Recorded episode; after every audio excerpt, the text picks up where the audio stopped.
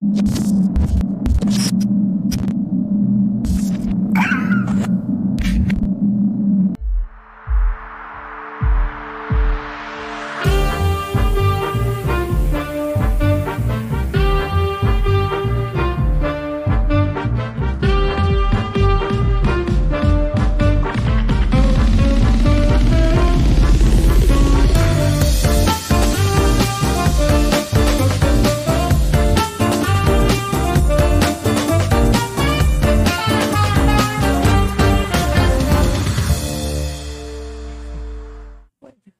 Buenas tardes, bienvenidos a un episodio más de Regiópolis. Gracias por estar con nosotros.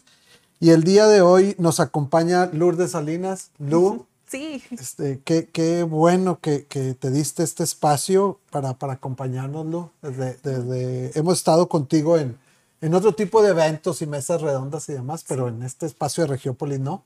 Sí, no, gracias por la invitación. Un gusto estar aquí con ustedes. Soy, soy fan, este, y, y pues también hay muchos conocidos, compañeros, amigos, amigas que han participado con ustedes y realmente están haciendo algo increíble. Es todo un éxito. Muchas felicidades. Muchas gracias. Ahí, ahí, ahí vamos. Y para los que no conocen a Lu, que deben de ser muy pocos, su trayectoria es muy interesante.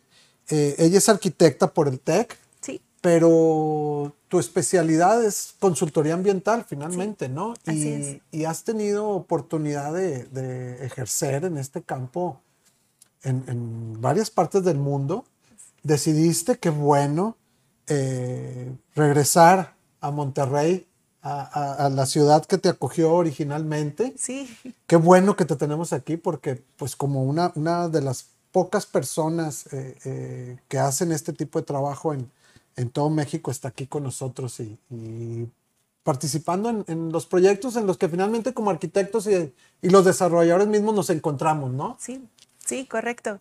No, sí, la verdad es que eh, un- es, es un tema súper importante y como bien mencionas, eh, tuve la oportunidad de trabajar en el extranjero haciendo consultoría ambiental enfocada en edificios y después tuve la oportunidad em, de, de- de platicar con mi ex jefe de allá y decirle, oye, ¿por qué no abres algo en México? Hacemos algo en México, tenemos que, que traer estas temáticas que son más cuantificar, ahora sí que la sostenibilidad de los proyectos de edificación y de alguna manera este, me, me dijo, te doy la bendición, pero hasta ahí no vamos a abrir una oficina en México. Entonces, de alguna manera, hace algunos años, ya 12 años que tenemos con la empresa, nos empujó a que, a que abriéramos un, un negocio aquí en Monterrey para tratar de pues apoyar al mercado mexicano a, hacer que los proyectos sean más ecológicos. Así es, Lu, y entre, entre muchos proyectos que has participado, eh, digo, en, todo México, uno de, los, pues de los icónicos, aunque finalmente en- todo el mundo sabe la historia en que acabó, pues estuviste y fuiste seleccionada para la consultoría del, del aeropuerto, ¿no? Así es, de y ahí había puro, sí, puro equipo de, este, puro equipo profesional en, en- en- ese entonces. Y Lu, sin, sin más introducción, eh, tu tema, muy Sí. interesante porque hay que entender primero qué es eso y luego después qué tan lejos está Monterrey de ser algo así. La ciudad autónoma. Así es. Y es, esto es un concepto, es una visión que hemos trabajado en conjunto con los especialistas locales, pero también algunos compañeros internacionales, de eh, un poco por la desesperación, ímpetu o no sé, preocupación eh, que en el 2018, no sé si alguno de ustedes lo escucharon, pero por ahí la ONU sacó un comunicado en donde ya cuantificando la tendencia a la que vamos en términos de cambio climático, identificaban que si no reducimos al 50% las emisiones de gases de efecto invernadero para el 2030, pues re- realmente eh, ya era inminente en algún futuro lejano, ¿verdad? Pero algún futuro la extinción humana. O sea, que realmente llega un punto de quiebre en donde es una caja de Pandora, en donde ya no hay más, eh, pues, posibilidad de, generar algo reversible. Entonces, siendo así de importante eh, este, esta temática, eh, pues empezamos a ver que nuestro trabajo como arquitectos, como consultores, trabajando un edificio a la vez, pues no, no es suficiente. O sea, en realidad necesitamos empezar a trabajar a nivel comunidad, a nivel ciudad, para justamente lograr generar impactos más masivos. Entonces empezamos a explorar este concepto o esta idea de, de, cómo una ciudad puede ser autosuficiente y bueno, puede ser el entorno de una ciudad, puede ser el entorno de una comunidad, pero a final de cuentas nos dimos cuenta dentro de esta investigación y este apoyo también eh, con, un, equipo, de hecho, de Australia, que ellos están como muy fervientemente empujando este concepto de ciudad autónoma y ya van muy avanzados en su proceso a probar que efectivamente es factible, este, pues cómo, cómo se pudiera hacer también de manera local. Entonces empezamos a analizar un poco específicamente el caso de Monterrey, qué tendríamos que hacer para lograrlo y entender que no solamente es un tema de cambio climático, emisiones y por ende energía, sino que es algo para que sea autosuficiente, tiene que ser suficiente, autosuficiente en todos los sistemas, ¿no? Entonces, una ciudad típica o tradicional o una comunidad, tú le inyectas, por ejemplo, energía eléctrica, este, combustible para que funcione, ¿no? Le inyectas a lo mejor materiales, materias primas, productos y le inyectas agua, ¿no? Sigue sus procesos y pues de alguna manera tienes un desperdicio que se puede dar como emisiones o calor, este, tienes algún otro desperdicio de residuos, basura, tienes algún desperdicio de agua de, desecho, ¿no? ya sea agua de tormentas o agua negra o gris o lo que sea. El caso es que este concepto de ciudad autosuficiente busca ver cómo dentro de la misma ciudad o dentro de la misma comunidad pueden unos sistemas aprovechar los residuos de otros para realmente hacer una economía circular a nivel global como comunidad que permita que efectivamente sea autosuficiente. Entonces, para ello, este, pues tiene que suceder una serie de cosas que no son tan sencillas de la noche a la mañana y justamente este proyecto que, se está piloteando actualmente en, en algunas ciudades de Australia base en que puedas transformar la cultura de un lugar para que la gente quiera adoptar justamente em, estas estrategias, o sea, que las viva en ejemplo en pequeño para que luego más adelante las pueda explotar. Y entonces puede ser un tema de el agua ilimitada, ¿no? Entonces, ¿cómo puedo hacer que una pequeña comunidad tenga un proceso de agua ilimitada en donde capte siempre su agua de lluvia, en donde trate el 100% de sus residuos de agua de, de desecho y entonces reutiliza el 100% de esa agua para que sea pues ahora sí que infinito, ¿no? Entonces, ¿cómo puedes encontrar estas conexiones?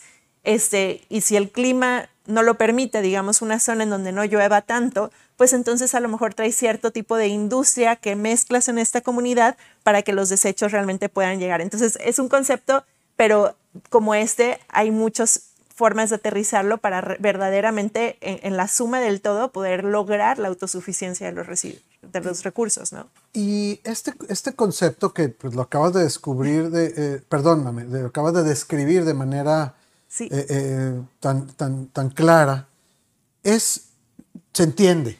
Sí. Pero es, es considerado actualmente una utopía, es, es, es un experimento o está realmente sucediendo ya en algunas, en algunas otras partes del mundo es, algo muy interesante porque realmente en, este análisis o en esta investigación que hicimos definimos 10 cosas, 10 estrategias que tienen que estar sucediendo y algo importante es que no son pasos, o sea, no es como que primero tienes que ser autosuficiente en agua para después ser autosuficiente en los edificios y hacer proyectos net zero, por ejemplo, no, o sea, todo tiene que suceder a la par y no hay de alguna manera un, un inicio ni un fin, ¿no? O sea, esto realmente la intención es que sea infinito. Y realmente dentro de esta investigación hemos identificado que sí existen algunos casos de éxito a nivel internacional, pero también inclusive a nivel nacional, en donde algunos de estos conceptos ya están ocurriendo en lo pequeño. Entonces, y lo más interesante es que estos conceptos que están ocurriendo en lo pequeño son rentables, están teniendo beneficios económicos. Entonces, el concepto o la idea que sí en el todo puede sonar utópico hoy, pero que definitivamente creo que dejará de ser utópico en algunos años porque simple y sencillamente los recursos lo van a demandar y lo van a, hacer obligatorio y si quieres ahorita te doy algunos ejemplos.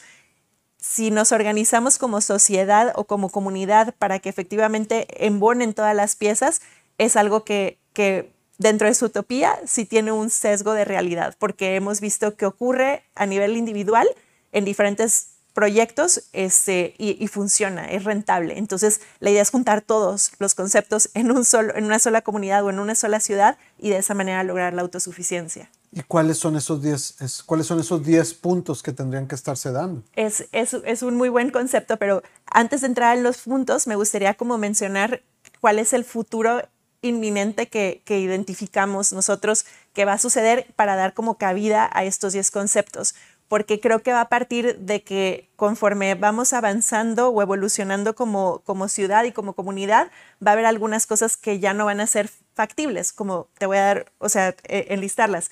Uno es los plásticos de un solo uso, o sea, va a llegar un punto en que la materia prima eh, no permita que los plásticos, la materia prima, la cultura, la educación, este, la, la, la, inteligencia, digamos, de los seres humanos no permita que existan plásticos de un solo uso. El 100% de los plásticos van a tener contenido reciclado y van a ser reciclables, ¿no? Y va a haber un esquema financieramente viable donde alguien se va a beneficiar para estar reciclando estos plásticos y de esa manera tener también un, un beneficio para la comunidad. Eh, se van a evitar o sea, inminentemente pienso que en algún momento los residuos orgánicos ya no van a llegar a los rellenos sanitarios. ¿Por qué? Porque no tiene sentido económico el transportar residuos orgánicos que de otra forma en el sitio podrían convertirse en combustibles fósiles. Conforme incrementa el costo de los combustibles, de alguna manera los residuos orgánicos serán utilizados por la industria, por los procesos y de esta manera pues no, no llegarán a los rellenos sanitarios. También creo que en algún momento a lo mejor más utópico, pero esperemos que más pronto que tarde los rellenos sanitarios por completo se van a eliminar porque vamos a encontrar una economía circular en donde económicamente haga más sentido reutilizar todos los residuos que seguir generando residuos, que es algo completamente contrario a lo que nos han inculcado desde pequeños. Y discúlpenme si sueno como muy soñador, o sea, tengo datos para, para eh, aterrizar todo esto que estoy mencionando y ejemplos en donde ya ocurre, o sea, eh, y si quieres ahorita pasamos esa parte Creo que también el agua tratada que se envía al mar, eh, actualmente muchas plantas tratadoras de agua tratan el agua y después esto se va directamente al mar.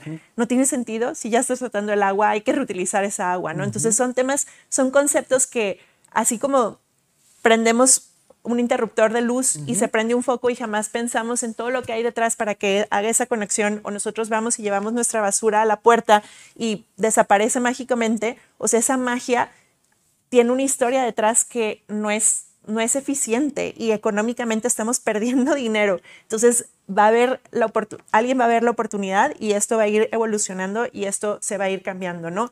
Creo que también en algún momento, ya sea por falta de recursos, o sea, y estoy pensando en un futuro, o sea, a lo mejor no nos va a tocar verlo a nosotros, pero es algo que científicamente, inminentemente va a suceder, ¿no?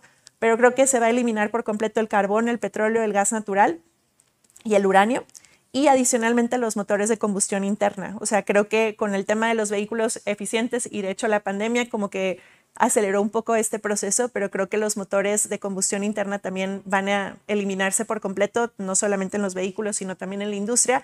Este, y pues justamente este futuro es para algo a lo que nos tenemos que preparar.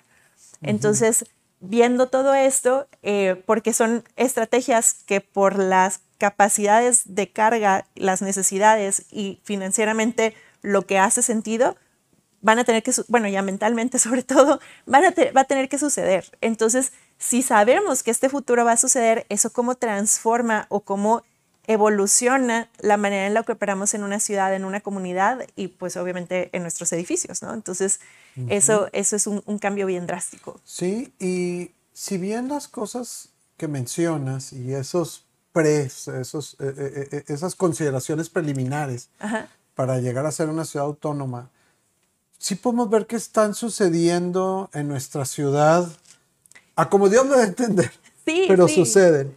Pero de todas maneras, eh, de repente está el famosísimo obstáculo siempre de que, si bien Monterrey es una ciudad de las mejor desarrolladas de México, seguimos estando en un país que tiene una agenda que, el tema de ecología y sostenibilidad lo sigue teniendo al final. Al final. Sí, no. Y tú, tú, has, tú has estado en otros países, has trabajado, te ha tocado, decidiste regresar a México a apostarle a esto y has tenido trabajo. ¿Qué, qué, siendo realistas, ¿qué, qué, qué realmente tiene que suceder para que lleguemos ahí? Sí, o sea, en realidad te voy a dar un ejemplo de una de las estrategias que ya está sucediendo en Monterrey. Por ejemplo, Em, no sé si lo sabían, eh, pero el, los residuos de Monterrey, de, de, toda la zona conurbada de los diferentes municipios, se van a un relleno sanitario que se conoce como CIMEPRODE. En este relleno sanitario se hace una muy chiquita porcentaje de reciclaje, pero muy chiquito, o sea, realmente eso no es lo, lo, lo benévolo, ahí hay mucho trabajo todavía que hacer. Sin embargo, em, lo que sí se hace es que este relleno sanitario, cuando se descompone la basura, produce gas metano y el gas metano es CH4, que a final de cuentas no es otra cosa más que gas natural con ciertos cierta suciedad, ¿no? Entonces, eso se quema, se mueve una turbina y se genera energía eléctrica. Y esa energía eléctrica opera para, o sea, se regresa a la ciudad para operar el 100% del metro en la ciudad de Monterrey y también una buena parte de los luminarios, de las, de, las, o sea, entonces, ¿por qué se hizo? Pues porque es rentable, porque obviamente el concepto ambiental quizás fue el último en la agenda, espero que no, pero puede ser. Este, creo que está cambiando un poco la visión de la ciudad en, en diferentes aspectos y creo que es algo que todos vivimos en el día a día pero eh, lo que es bien interesante es que ese concepto, o sea, de electrificar el transporte, ese concepto de, reutilizar lo que viene de un residuo, lo puedes ver en proyectos en Suiza, donde tienen, por ejemplo, una, un lugar para esquiar eh, recreativo, en donde básicamente hicieron una, especie de montaña falsa donde la parte de abajo es un relleno sanitario y también tienen un hotel. Entonces, de lo mismo que se produce ahí con la basura, operan de que todo lo que requieren para generar la nieve para poder hacer un espacio recreativo. ¿no? Entonces, es un concepto de un proyecto en sí que empieza a ser autosuficiente. Entonces, viéndolo a una escala ciudad es mucho más complejo por, por todas las capas que tienes en una ciudad. Sin embargo, ya hay ciertos conceptos que se están aplicando hoy por hoy porque en algún momento llegó a ser la opción más rentable, la opción más factible. ¿No? Más viable. Entonces, mm. esto creo que con el tiempo va a empezar a ser cada vez más necesario. Hay muchas oportunidades que la gente puede visualizar y aprovechar porque no todo el mundo las ve. Entonces, de alguna manera, eso también, la, intención de, aquí es platicarlo con el auditorio y ojalá que se le ocurran muchas ideas a, los, a las personas que nos escuchan para que puedan acelerar estos negocios que se requieren para aprovechar esas oportunidades y mejorar el impacto ambiental pero definitivamente el problema más fuerte es el cultural. O sea, em, eh, todo, digo, supongo, y lo he escuchado de, algunas de las personas increíbles que has entrevistado, o sea, el, problema es ponernos de acuerdo. y, obviamente eh, hay muchas necesidades que son prioritarias. Eh, de salud, de seguridad, quizás en, sobre la, la, parte ambiental. Por eso es que no lo, no lo analizo como un tema ambiental, sino como un tema que financieramente en algún momento en el mm. futuro va a ser la única opción, entonces, o la mejor opción. E, entonces, la intención es ver cómo podemos acelerar que esa sea la mejor opción para de alguna manera poder acelerar que lleguemos a este tipo de objetivos, ¿no? Entonces podríamos estar hablando incluso de oportunidades de negocio. Totalmente. ¿Y de dónde viene, de dónde tendría que venir la iniciativa? En estos ejemplos que comentas que ya se, está utilizando estas emanaciones de gas de rellenos, ¿inician por la autoridad? ¿Inician por algún visionario? Tenemos aquí en la sociedad algunos mini Elon Musks. O, o simplemente gente con, con, iniciativa. Sí, yo, yo creo que sí, o sea, yo, yo la verdad no soy de Monterrey, pero tengo muchos años viviendo aquí, le tengo un cariño muy especial a esta ciudad, pero sobre todo porque admiro muchísimo a los empresarios de la localidad. O sea, yo creo que hay gente brillante y gente que le apuesta a las buenas ideas. También creo que es una ciudad de innovación y que fuertemente está empujando hacia ser una ciudad de emprendimiento. Creo que hay íconos dentro de la ciudad que continuamente lo están haciendo en la parte de tecnologías de información, o sea, en la parte de las universidades, ¿no? Promoviendo mucho esta parte y que hay mucho apoyo para aquellos proyectos que tengan un impacto social, un impacto ambiental. Entonces, definitivamente creo que si en algún lugar puede suceder, o sea, creo que es aquí. creo que también em, eh, a nivel gobierno, política, obviamente siempre tendrá sus temas positivos y negativos y diferentes puntos de vista de la sociedad, pero creo que también eh, en el aspecto ambiental, que es el que a mí me ha tocado ver de los, los últimos 15 años, ha cambiado mucho y ahorita se encuentra en una posibilidad de que, de que se apoye esto, ¿no? Pero, ah, regresando a tu pregunta, es importante que ocurra por parte de las empresas, por parte de los emprendedores, por parte de la sociedad civil que se debe de, integrar como diferentes eh, organismos que actual, de la sociedad civil que actualmente operan de una forma muy ordenada, tiene que también apoyar por parte del gobierno y tiene que trabajar en conjunto. Eso es lo complejo de de cualquier cambio en una ciudad, que a final de cuentas es, es, un tema sociológico y el sociológico es sistemático y es muy amplio, entonces eso lo, lo, lo, hace más retador, pero creo que si nos organizamos y buscamos explorar realmente estas ideas, puede haber oportunidades muy interesantes para todos y, y un beneficio comunitario, porque a final de cuentas, si hay empresas, emprendedores, gobiernos protegiendo nuestra ciudad a nivel eh, urbano y ayudando a que sea autosuficiente para reducir los impactos ambientales, pues vamos a tener mejor calidad de vida, mejor ciudad y mejores oportunidades para todos. Oye, Lu, y digo, tú has tenido oportunidad de, ya lo dijimos, de trabajar en otras partes del mundo, pero también en varias partes de México. eh, ¿Estos esfuerzos se están haciendo en otras ciudades de México? ¿Qué tan lejos estamos, por ejemplo, o qué tan diferentes somos en ese aspecto de, de Ciudad de México?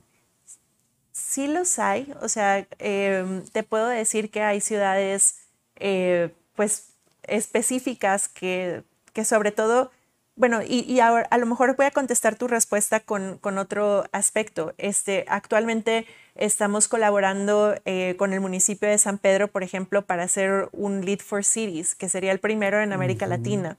Sí. Eh, eh, creo que eso también es muy icónico, innovador, porque a pesar de que no es necesariamente ya llegar a la autosuficiencia, sí es eh, el poder cuantificar los impactos, medirlos, compararte a nivel eh, internacional con otras ciudades y con eso poder eh, ir buscando estrategias de mejora continua, ¿no? O sea, porque realmente es una certificación que te evalúas año con año, este, no es como que llegue a un punto y ahí me quedé, este, porque lo que buscas es impulsar eso. Y hay interés de, de otras áreas cercanas, ¿no? O sea, creo que, por ejemplo, no sé, el municipio de, de Monterrey firmó para el Race to Zero y luego mm. lo mismo lo hizo San Nicolás y lo hizo Santa Catarina y lo hizo San Pedro. Entonces, hay como muchos conceptos que, que aquí se están dando que lo ves en algunas otras ciudades de México, pero, o sea, no, no a lo mejor, o, o por, quizás porque vivo aquí, ¿verdad? Pero a lo mejor no lo veo con tanto ímpetu o con tanta velocidad. O sea, sí creo que va un poquito más adelante, aunque también se está viviendo en otras partes de México. Dígase Querétaro, San Miguel de Allende, Mérida. No estoy muy segura acerca de la Ciudad de México porque no he estado tan cercana a la parte urbana, pero creo que también es, o sea, en mi experiencia, trabajar con espacios más pequeños, o sea, empezar por comunidades para después varias comunidades y después irte a la ciudad es quizás algo menos utópico que quizás tratar de hacer toda una ciudad conurbada, metropolitana, la segunda más grande de México. O sea, entonces sí lo veo como un reto, pero también lo veo como, como, como un lugar icónico donde este tipo de cambios se pueden dar. Fíjate, eso eh, como, como dicen ahora, ¿verdad? Un gran poder conlleva una gran responsabilidad. Totalmente. O sea, que, y otra vez, a veces, a, a veces, eh, pues se nos hace la observación de que se menciona demasiado San Pedro aquí, uh -huh. el municipio de San Pedro, pero también lo hemos comentado, es un laboratorio en el que sí. si, si, está abriendo las puertas a todo esto, se está intentando, perfecto, no, pues veámoslo, volteemos a ver y aprovechémoslo. ¿no? Te, es, una, es una situación eh, privilegiada y, y, no es necesariamente por el PIB, o sea, sí, uh -huh. tiene mucho que ver, pero también creo que tiene que ver con el, la extensión territorial y el número de personas que lo habitan. Y te lo digo porque también nos ha tocado mucho participar en proyectos, por ejemplo, con El Salvador, uh -huh. y a nivel gubernamental, como es un país pequeño, con poquitas ciudades, con poquitas personas, comparado a México, ¿verdad? Este, y la Ciudad de México, es mucho más sencillo hacer legislación, es mucho más sencillo transformar poco a poco eh, desde el nivel gobierno hasta empresas, este, eh, inclusive proyectos específicos, ¿no? O sea, entonces creo que esa es la ventaja quizás que puede llegar a tener San Pedro, pero ese tipo de, de beneficios también se da en otras partes de México. Entonces, no, no creo que sea el único, pero sí definitivamente pues sí, tiene su razón de ser, ¿no? Es un laboratorio donde se están probando muchos de estos conceptos e ideas con bastante éxito, a mi parecer. Súper, pues platícanos un poquito de los puntos para, para entender como sí. ciudad o entristecernos o alegrarnos de ver qué tan lejos o qué tan, tan cerca estamos. no, de... Muy bien, traigo mi acordón para no perderme de claro, nada. Y en cualquier punto, por favor, deténme si quieres que te dé algún ejemplo, ¿no? O sea, de que haya sucedido algo en alguna otra parte del mundo o en América Latina este, porque creo que, o sea, lo importante es decir esto ya está sucediendo, ¿no? Entonces, el, punto número uno, y, otra vez menciono, es un infinito, o sea, no, no necesariamente tenemos que empezar por el punto número uno, pero de alguna manera así están organizados. No, es una lista de to-do list. No es un to-do list, es empiézale por donde puedas, encuentra la oportunidad es de donde la haya y cada quien vamos a poner nuestro granito de arena y esperemos que si este futuro utópico se esperaba para cierto año, que el compendio de todos juntos logremos hacerlo antes, ¿no? O sea, ese es el, enfoque de, lo que me gustaría compartir. Entonces, creo que el punto número uno tiene que ver con electrificar el transporte. Y te voy a dar un ejemplo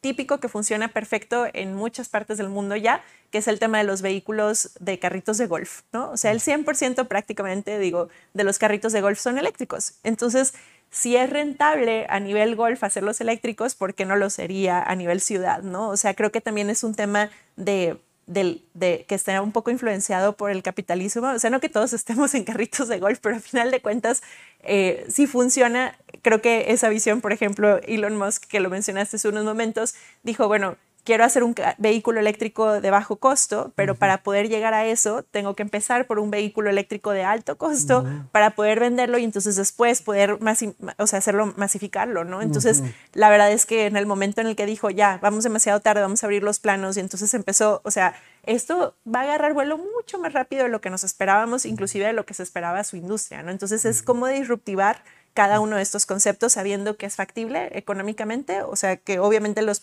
los primeros pioneros probablemente tendrán sus retos y no necesariamente en todos los casos será económicamente factible, pero en algún momento llegará a hacerlo, ¿no? Entonces... Pues ahorita ya no estamos peleando ahí con el, con el metro y demás, esperemos que... Exacto, o sea, ya, ya empezamos y, y también, o sea, tiene que ver con las estrategias, tiene que ver con la los productos tiene que ver con la demanda también del consumidor, pero también tiene que ver un poco con la legislación. O sea, y ahí te puedo dar algunos ejemplos en el caso de Ámsterdam, que dice el 100% de la ciudad va a ser eléctrica para el 2025. Entonces, háganle como puedan. O sea, están cambiando toda su infraestructura, están cambiando. ¿Y cómo lo hacen? Oye, pues no tienes un vehículo eléctrico, pues entonces tú pagas más tenencia o pagas más impuestos. O, por ejemplo, el mismo Londres este, em, empezó a cobrar más caro para, para aquellos que no tenían vehículos eléctricos, las flotas de taxis, de los vehículos, no sé, de gobierno, de ciertas empresas. O sea, han empezado a hacer estos cambios drásticos que pronto va a ser más común de lo que lo esperamos, ¿no? Entonces, eso es un punto número uno.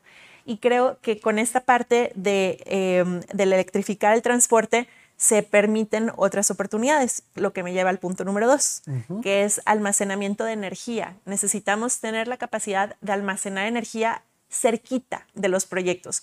¿Por qué? Porque la energía una vez que tú la produces, si no la consumes en 24 horas, la pierdes, al menos que tengas baterías, y las baterías suelen ser costosas y hay todo este tema de que también son contaminantes, etcétera, ¿no?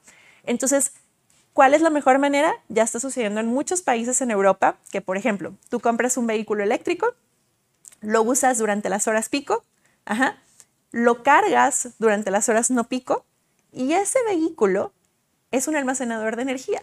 Entonces, cuando tú estás trabajando, tú podrías revenderle esa energía a la red y te lo podrían pagar. O sea, de hecho hay un caso de éxito de un vehículo chiquito, de cuenta como el Lupo, pero, o sea, no sé, así chiquito, que es eléctrico, que literalmente si tú lo dejas cargando, o sea, y, lo utilizas eh, de cierta forma, de lo que tú vendes de energía eléctrica se paga el 100% del costo del auto. Entonces, pensemos en esto, o sea, realmente se está disruptivando la industria y ese es el mejor punto para almacenar energía pero no es la única forma en la que podemos almacenar energía. O sea, también la parte, o sea, los vehículos eléctricos es una manera muy práctica porque pues en algún momento va a haber muchos y, son baterías pequeñas que, que, al tener este reuso, entonces ya ahora sí cuando analizas el ciclo de vida de, de, de generar una batería para almacenar energía, ¿no? O sea, solamente este, y adicionalmente a eso, meterle la parte de reducir las emisiones de los combustibles fósiles, de utilizar un, vehículo que te lleve y te transporte, y la, que como quieras parte de lo que necesitas, pues ya el costo-beneficio a lo mejor lo da. Entonces, porque muchas veces me dicen, es que ¿qué es más ecológico? Pues depende, depende cómo lo utilices. O sea, si solamente tienes el vehículo eléctrico para tenerlo estacionado y lo usas poquito, pues, pues realmente a lo mejor sí habría un otro tipo de vehículo que no fuera eléctrico que generaría un impacto menor que el tener uno eléctrico estacionado, ¿no?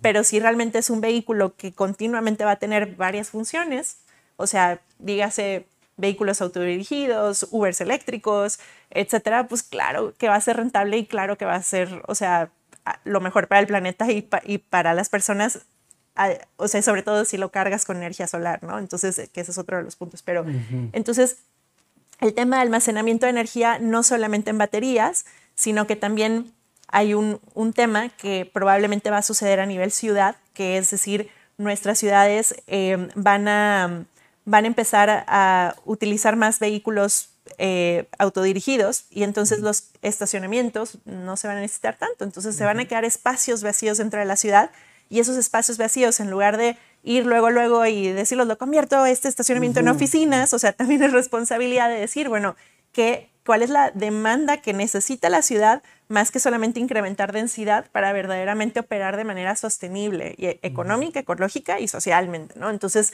a lo mejor esos espacios se vuelven, no sé, me imagino como dependiendo de las cargas estructurales, y los estructuristas me regañarán, pero a lo mejor una parte se vuelve alberca para entonces tener paneles termosolares y almacenar agua caliente y entonces que ya la gente no necesite tener eh, eh, boilers en su casa porque a lo mejor puedes recibir agua de, distrito, o sea, de una manera eficiente, ¿no? O este, utilizar ese calor para inclusive generar frío, digo, es otro tema técnico que necesitarías demasiado calor, a lo mejor no es el esquema, pero buscar justamente almacenar energía, ¿no? De diferentes formas, inclusive reutilizar a lo mejor algunos, eh, eh, ahora sí que espacios de la ciudad que, que sean... Em, eh, decorativos que no necesariamente están siendo utilizados y eso por ejemplo ahorita está pasando en, en, en este, en, en Alemania en donde ellos tienen eh, por ejemplo, búnkers de guerra que se quedaron como nada más un monumento abandonado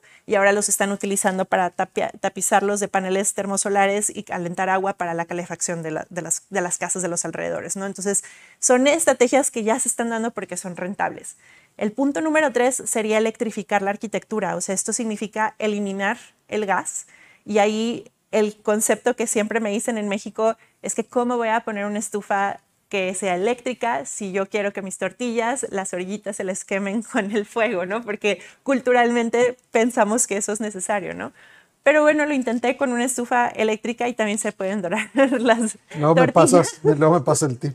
Este, y digo, a lo mejor sí no es igual y conceptualmente como que necesitamos ver la cocina haciéndose en el fuego, pero lo que sí es cierto es que muchos edificios, inclusive residenciales, aquí en México, muchos desarrolladores ya no están colocando estufas de gas porque también no es rentable, es un tema de seguridad. Este, y pues poco a poco culturalmente nos va a llevar a que la cocina limpia, moderna, etcétera, es la estufa eléctrica, como lo ves ya en muchos proyectos en Europa, en Estados Unidos, etcétera. Entonces, este tema de diseñar sin gas, ¿por qué? Porque a pesar de que el gas hoy por hoy en México es más ecológico, que la, que la electricidad por temas de pérdidas. Eso se va a revertir con la energía renovable cuando cambien también las políticas a nivel federal. ¿no? Claro. Pero entonces es un tema que hay que prepararnos para el futuro y que definitivamente electrificar la arquitectura es un must. ¿no? El punto número cuatro es hacer arquitectura eficiente, que digo, está de por más que lo diga yo y mucha gente también con la que has platicado ya lo han mencionado, pero el diseñar un proyecto mal orientado, el diseñar un proyecto con los materiales incorrectos para la región, el utilizar equipos eh, que no son los adecuados de acuerdo a las eficiencias, iluminación que no es la eficiente, pues realmente va a volverse obsoleto. ¿Por qué? Porque es más rentable hacer un proyecto bien hecho que hacer un proyecto mal hecho. ¿Por qué? Porque no solamente se recupera el retorno de inversión en costo capital, y digo, te puedo dar ejemplos eh, muy claros. De hecho, hay un estudio específicamente de, la Torre COI, lo menciono porque sé que aquí estamos, aquí están tus oficinas, este, que, em, que lo hizo de hecho Vitro, en donde demuestran que por haber colocado un buen vidrio, tienen un retorno de inversión en costo capital y luego a lo largo de la operación del edificio es impresionante para los usuarios, pero también para el desarrollador. Entonces, digo, eso está en Internet también si a alguien le interesa. Entonces, sí, definitivamente hacer arquitectura eficiente es súper importante.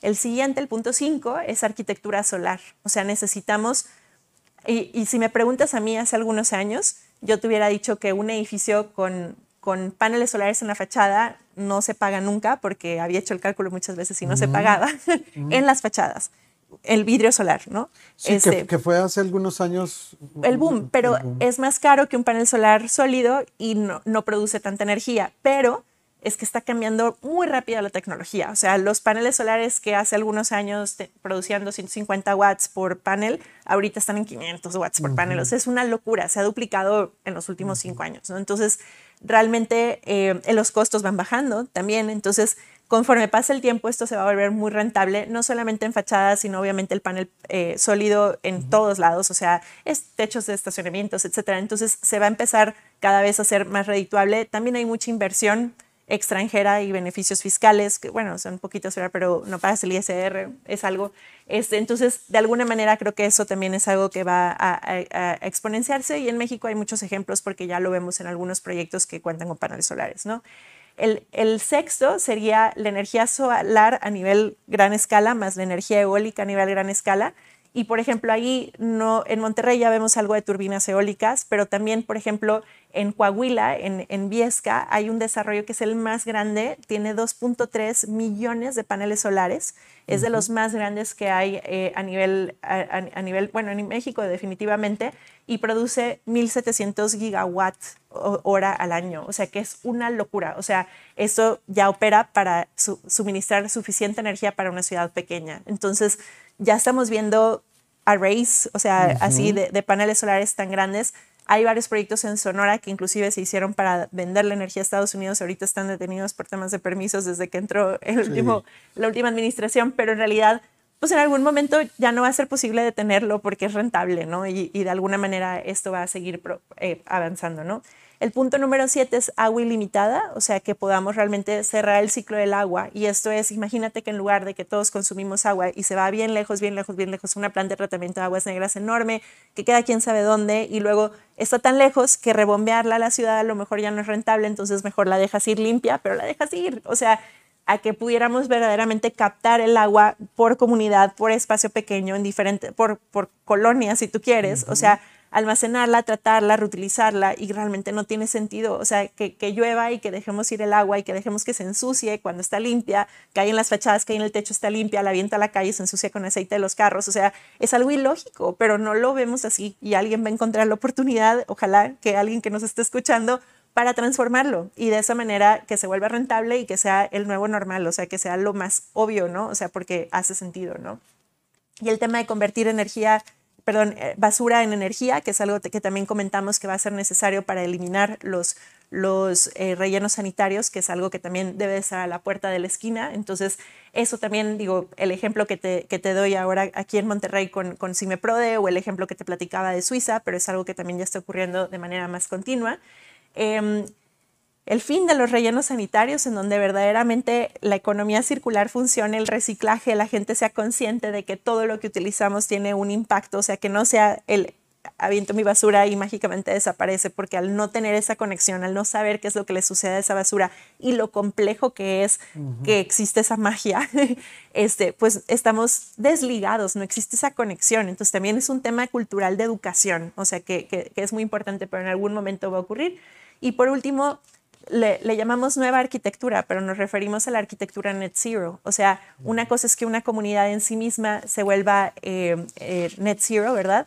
Y otra cosa es que, o sea, autosuficiente, y otra cosa es que cada edificio en lo individual o cada desarrollo en lo individual lo logre, ¿no? Entonces, un poquito por, por ahí va el concepto de estos 10 ideas y creo que ya también hay casos de éxito muy importantes. En Monterrey están los primeros dos proyectos Net Zero certificados ya con 12 meses de operación, que son proyectos residenciales en este caso, pero hay proyectos que también son comerciales que están en proceso de documentarse como Net Zero. Entonces, en realidad, eh, pues eso es es un caso de éxito porque sucedió en Monterrey eh, antes que en cualquier otra parte de América Latina, ¿no? Entonces, em, realmente Creo que estamos en un momento muy crítico, lleno de oportunidades, pero sobre todo con una responsabilidad muy grande, como tú lo mencionabas hace unos momentos. Oye, Lu, pues este, me encanta el, el, tono de la plática porque, por un lado, aunque empezamos con, con un reto que suena demasiado grande, luego dices, eh, de los 10 puntos, tal vez